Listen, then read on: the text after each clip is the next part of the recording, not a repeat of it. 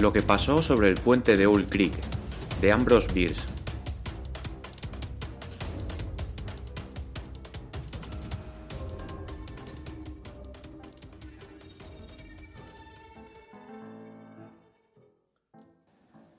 Sobre un puente de ferrocarril, en el norte de Alabama, un hombre de pie contemplaba el agua deslizarse rápidamente a seis metros debajo de él.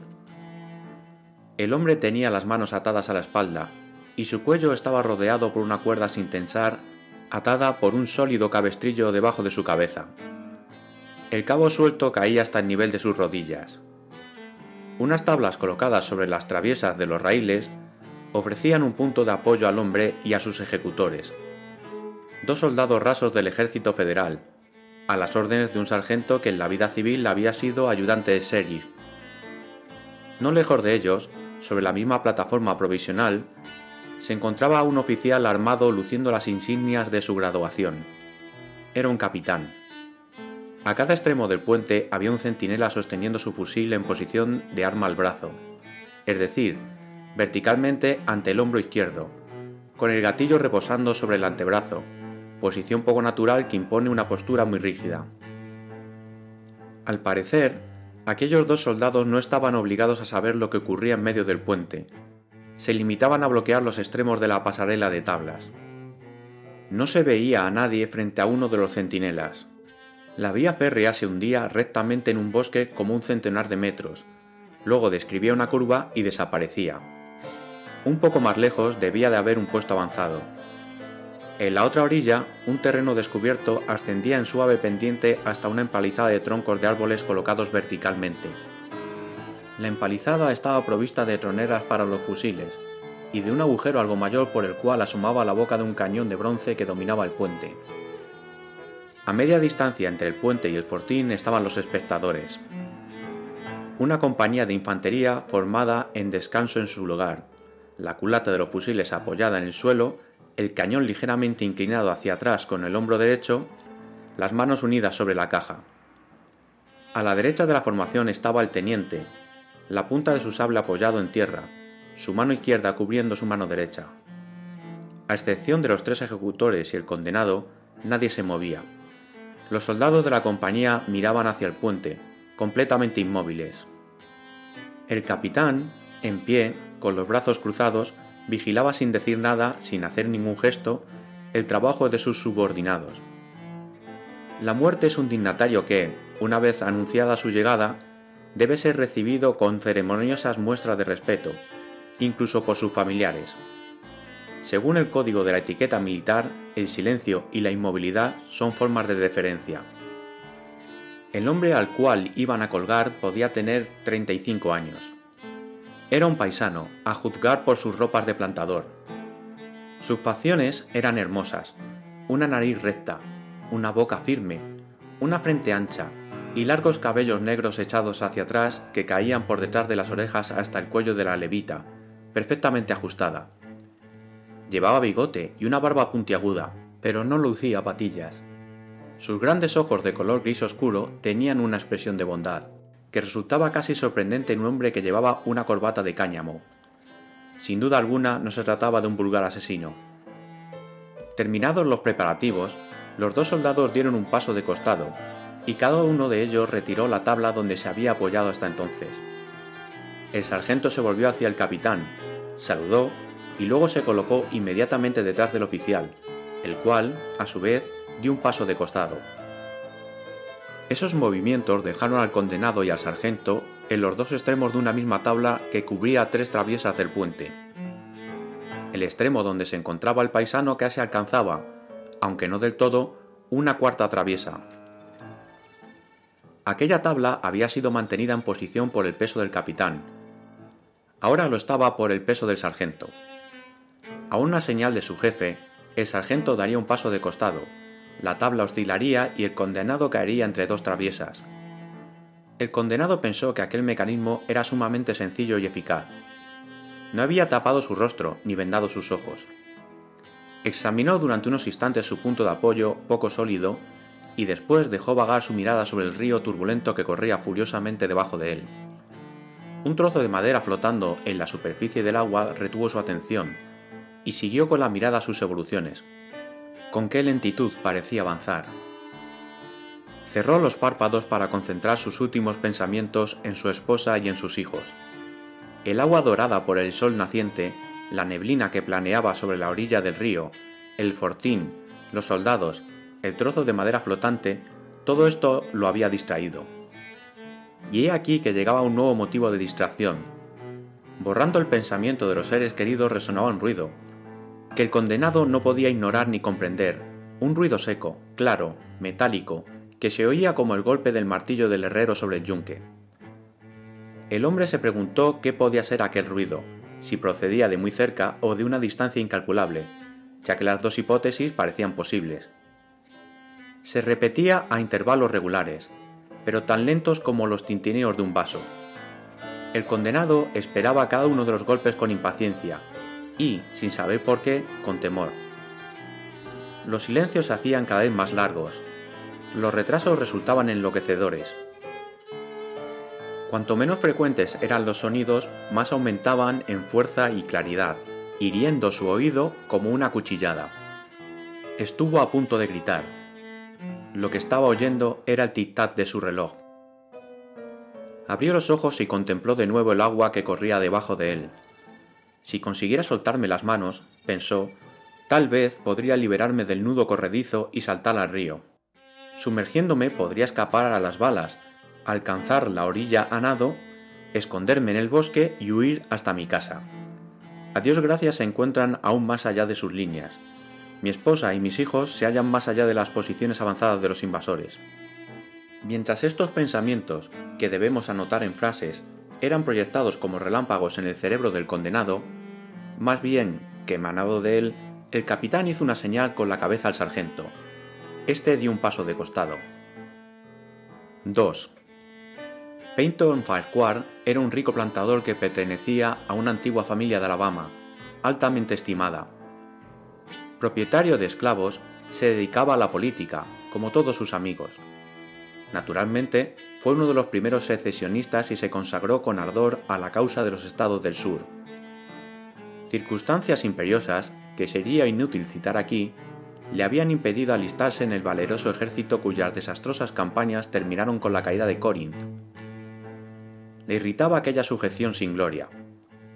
Ardía en deseos de dar libre curso a su energía, de conocer la vida menos limitada del soldado, de encontrar la ocasión de distinguirse. La ocasión, lo presentía, llegaría un día para él, como llega para todo el mundo en tiempo de guerra. Entretanto, hacía lo que podía. Ningún servicio le parecía demasiado humilde para la causa del sur. Ninguna aventura demasiado peligrosa si era compatible con el carácter de un paisano con alma de soldado, el cual, con absoluta buena fe y sin demasiadas reservas, admitía la verdad de una buena parte de aquel innoble refrán. En el amor y en la guerra todos los medios son buenos. Una noche, mientras Farquhar y su esposa se encontraban sentados en un rústico banco, cerca de la entrada de su jardín, un soldado de uniforme gris detuvo su caballo ante la verja y pidió de beber. Mrs. Farquhar quiso tener el honor de servirle con sus blancas manos. Mientras ella iba a buscar un vaso de agua, Farquhar se acercó al jinete cubierto de polvo y le pidió ávidamente noticias del frente. Los yanquis están reparando las vías férreas, dijo el hombre, ya que se disponen a un nuevo avance. Han alcanzado el puente de Old Creek, lo han reparado y han construido un fortín en la otra orilla. El comandante ha hecho fijar por todas partes un bando diciendo que todos los paisanos que sean sorprendidos saboteando la vía férrea, los túneles o los trenes serán colgados sin formación de causa. He visto el bando con mis propios ojos, ¿Qué distancia hay desde aquí hasta el puente de Old Creek? preguntó Farquhar. Unos 50 kilómetros. ¿No hay tropas a este lado del río? Un solo puesto avanzado a cosa de un kilómetro del puente, en la vía férrea, y un solo centinela a la entrada del puente. Supongamos que un hombre, un paisano, consigue esquivar el puesto avanzado y liquidar al centinela, dijo el plantador sonriendo. ¿Qué podría hacer? El soldado reflexionó. Estuve allí hace unos meses, respondió. Noté que la crecida del pasado invierno había amontonado una gran cantidad de troncos flotantes contra la pilastra de madera del lado de acá del puente. ahora están secos y arderían como la estopa. En aquel momento, la dueña de la casa se presentó con el vaso de agua. El soldado bebió, le dio las gracias ceremoniosamente, se inclinó ante su marido y se alejó. Una hora más tarde, casi a la caída de la noche, volvió a pasar por delante de la plantación. Iba hacia el norte, en la dirección de donde había venido. Era un ojeador del ejército federal. 3. Mientras Peyton Farquhar caía a través del puente, se sumió en un estado de inconsciencia cercano al de la muerte. Siglos más tarde, le pareció salir de él por el dolor de una violenta opresión en la garganta, seguida de una sensación de ahogo.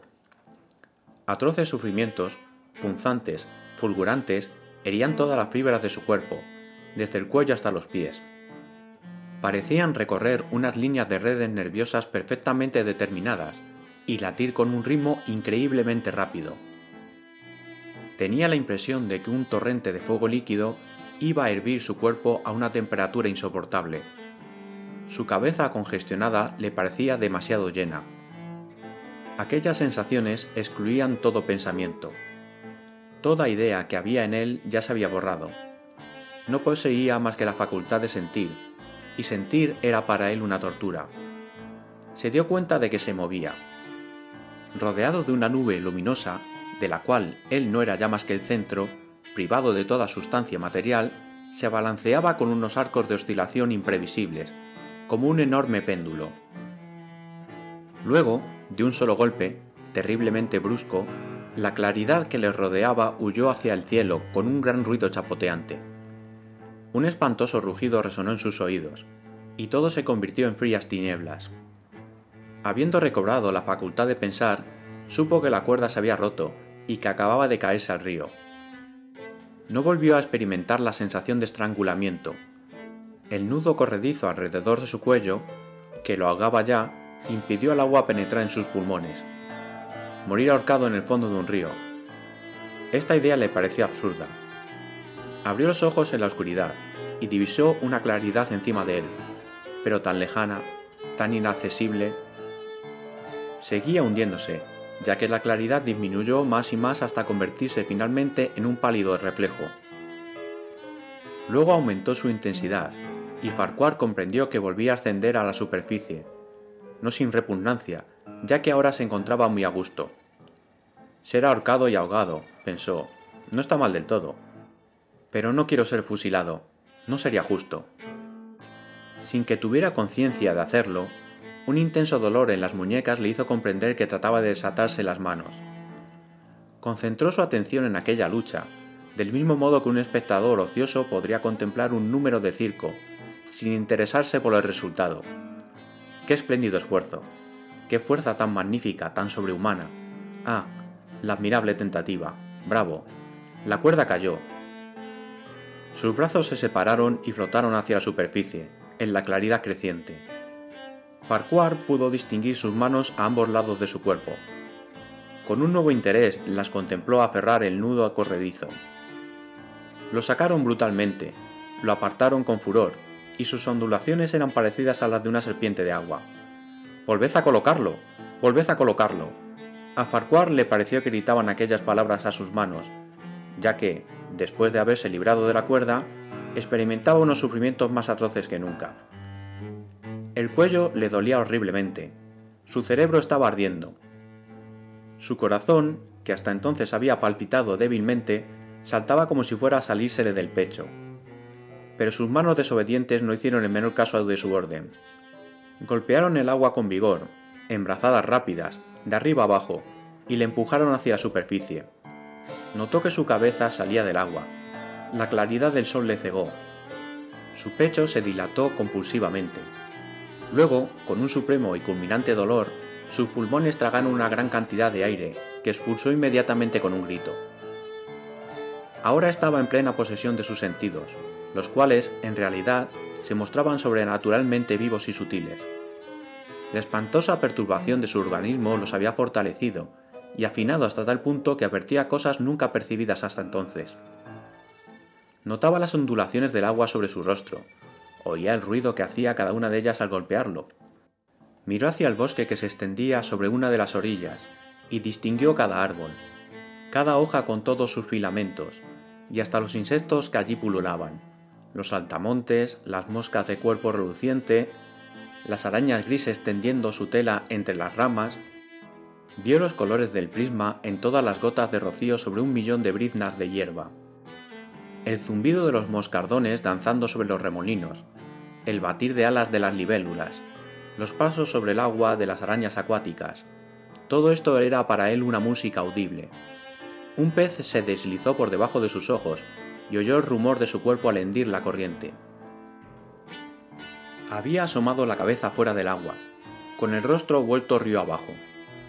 En un instante el mundo exterior pareció girar lentamente a su alrededor, y vio el puente, el fortín, los centinelas, el capitán, el sargento, los dos soldados rasos, sus ejecutores, cuya silueta se recortaba contra el cielo azul. Gritaban, haciendo grandes gestos, y le señalaban con el dedo. El oficial había sacado su revólver, pero no disparaba. Los otros estaban desarmados. Sus movimientos parecían grotescos y horribles, sus formas gigantescas. De repente Farquhar oyó una seca detonación y un objeto golpeó el agua a unos centímetros de su cabeza salpicando su rostro de polvo líquido. Oyó una segunda detonación y vio que uno de los centinelas tenía el fusil apoyado contra su hombro. De la boca del cañón salía una leve nube de humo azulado. El hombre del río distinguió el ojo del hombre del puente, que contemplaba el suyo a través de la mira del fusil. Habiendo notado que aquel ojo era gris, recordó haber leído que los ojos grises eran particularmente agudos, que todos los tiradores célebres habían tenido los ojos de aquel color. Sin embargo, el hombre del puente había errado el tiro. Farquhar dio media vuelta empujado por el remolino, y quedó de nuevo mirando al bosque que cubría la orilla opuesta al fortín. El sonido de una voz clara resonó detrás de él, en una melopea monótona, y franqueó el río con tanta claridad que dominó y apagó todos los demás ruidos, incluso el chapoteo de las ondulaciones del agua. Sin ser soldado, había frecuentado los campamentos lo suficiente como para conocer el terrible significado de aquella salmodia. En la otra orilla, el teniente tomaba parte en la tarea matinal, con implacable frialdad, en tono tranquilo, monótono, que infundía tranquilidad a los soldados con absoluta precisión en la medida de los intervalos, cayeron aquellas crueles palabras. Compañía, firmes, armas al hombro, preparados, apunten, fuego. Farquhar se sumergió, se sumergió tan profundamente como le fue posible. El agua resonó en sus oídos como la voz del Niágara. Sin embargo, oyó el apagado tronar de la descarga y, mientras volvía a ascender a la superficie, encontró unos trocitos de metal brillantes, extrañamente aplastados, que se hundían con lentas oscilaciones. Algunos rozaron su rostro y sus manos, y luego siguieron hundiéndose. Uno de ellos incrustó en su cuello y el cuello de su camisa. Estaba desagradablemente caliente, y Farquhar lo sacó de allí con un gesto rápido. Cuando asomó la cabeza, jadeante, vio que había permanecido largo rato debajo del agua. Se encontraba mucho más abajo, más cerca de la salvación. Los soldados habían casi terminado de recargar sus armas. Las baquetas de metal relucieron súbitamente al sol mientras los soldados las sacaban del cañón de los fusiles y las hacían girar en el aire, antes de volver a colocarlas en su sitio. Los dos centinelas dispararon de nuevo, cada uno desde su puesto y sin resultado. El hombre perseguido vio todo esto por encima de su hombro. Ahora nadaba vigorosamente en el sentido de la corriente. Su cerebro estaba tan activo como sus brazos y sus piernas. Pensaba con la rapidez del relámpago. El teniente, razonaba, no repetirá aquel error de un oficial demasiado estricto en lo que respecta a la disciplina. Una descarga resulta tan fácil de esquivar como un solo disparo. Sin duda ha dado ya la orden de disparar a discreción. Dios me proteja, no puedo escapar de todos. A un par de metros de distancia algo se hundió en el agua con un espantoso ruido, y, al mismo tiempo, en el fortín resonaba una enorme explosión que sacudió las mismas profundidades del río. Una muralla líquida se irguió delante de Farquhar, se curvó encima de él, cayó sobre él y lo cegó, lo ahogó. El cañón había empezado a funcionar. Mientras Farquhar sacudía la cabeza aturdida por el brutal remojón, oyó silbar en el aire el proyectil desviado de su trayectoria y, unos segundos después, le oyó tronchar las ramas de los árboles, allá en el bosque. No repetirán el tiro con la bala, pensó. La próxima vez cargarán la pieza con metralla. Debo mantener la vista fija en el cañón. El humo me avisará. La detonación llega demasiado tarde. Se arrastra detrás del proyectil. Es un buen cañón. De repente se sintió atrapado en un remolino. Giraba como una peonza.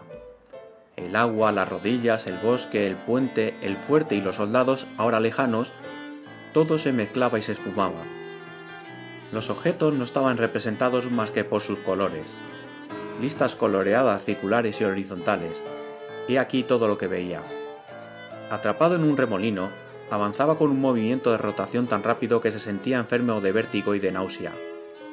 Unos instantes después se encontró lanzado contra la orilla sur, detrás de una lengua de tierra que penetraba en el río y le ocultaba a sus enemigos. El contacto de una de sus manos con la arena le devolvieron el uso de sus sentidos, y lloró de alegría. Hundió sus dedos en la arena y se la echó a puñados por encima del cuerpo, bendiciéndola en voz alta. Para él era oro, diamantes, rubíes, esmeraldas. No podía pensar en nada tan hermoso, ni siquiera semejante. Los árboles de la orilla eran gigantescas plantas de jardín. Notó que estaban alineados correctamente, aspiró el perfume de sus flores. Una claridad extraña, color de rosa, brillaba entre los troncos, y el viento producía en sus ramajes la música armoniosa de un arpa eólica. Farquhar no deseó acabar de fugarse. Le bastaba con permanecer en aquel lugar encantador hasta que volvieran a cogerle. El silbido y el ruido de la metralla en las ramas, encima de su cabeza, le arrancó de su sueño.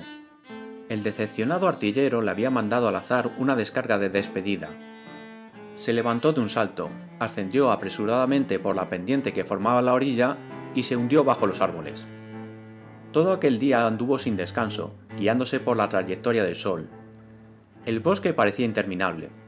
No se divisaba un camino por ninguna parte, ni siquiera un sendero de cabras. Farquhar había ignorado que vivía en una región tan silvestre, y la súbita revelación tenía algo de sobrenatural. A la caída de la noche, fatigado, hambriento, con los pies doloridos, siguió andando, alentado por el recuerdo de su esposa y de sus hijos. Acabó por encontrar un camino que le conduciría en la dirección deseada.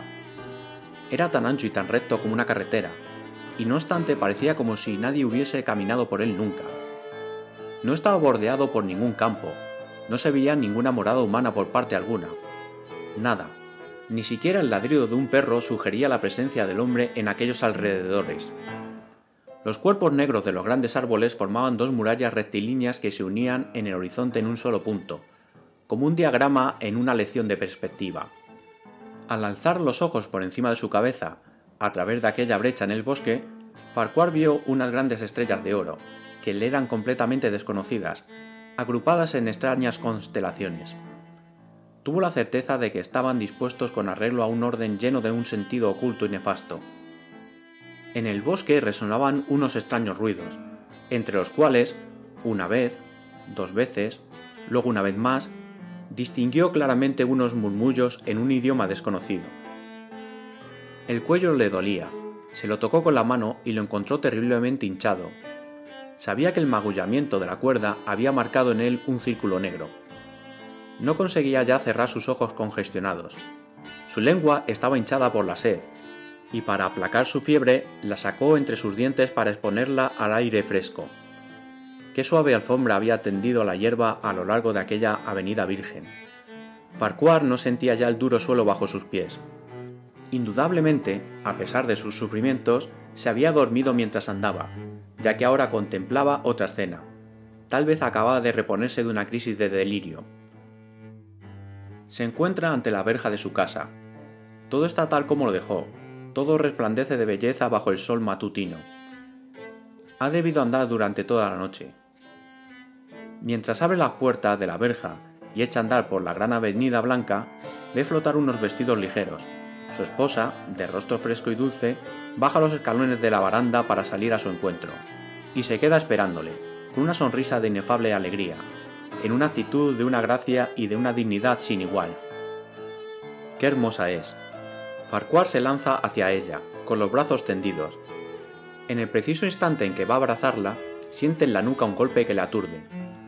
Una blanca claridad cegadora llamea a su alrededor con un rugido semejante al tronar de un cañón. Luego, todo es silencio y tinieblas. Peyton Farquhar estaba muerto. Su cuerpo, con el cuello roto, se balanceaba suavemente, de un lado a otro bajo el armazón del puente de Old Creek.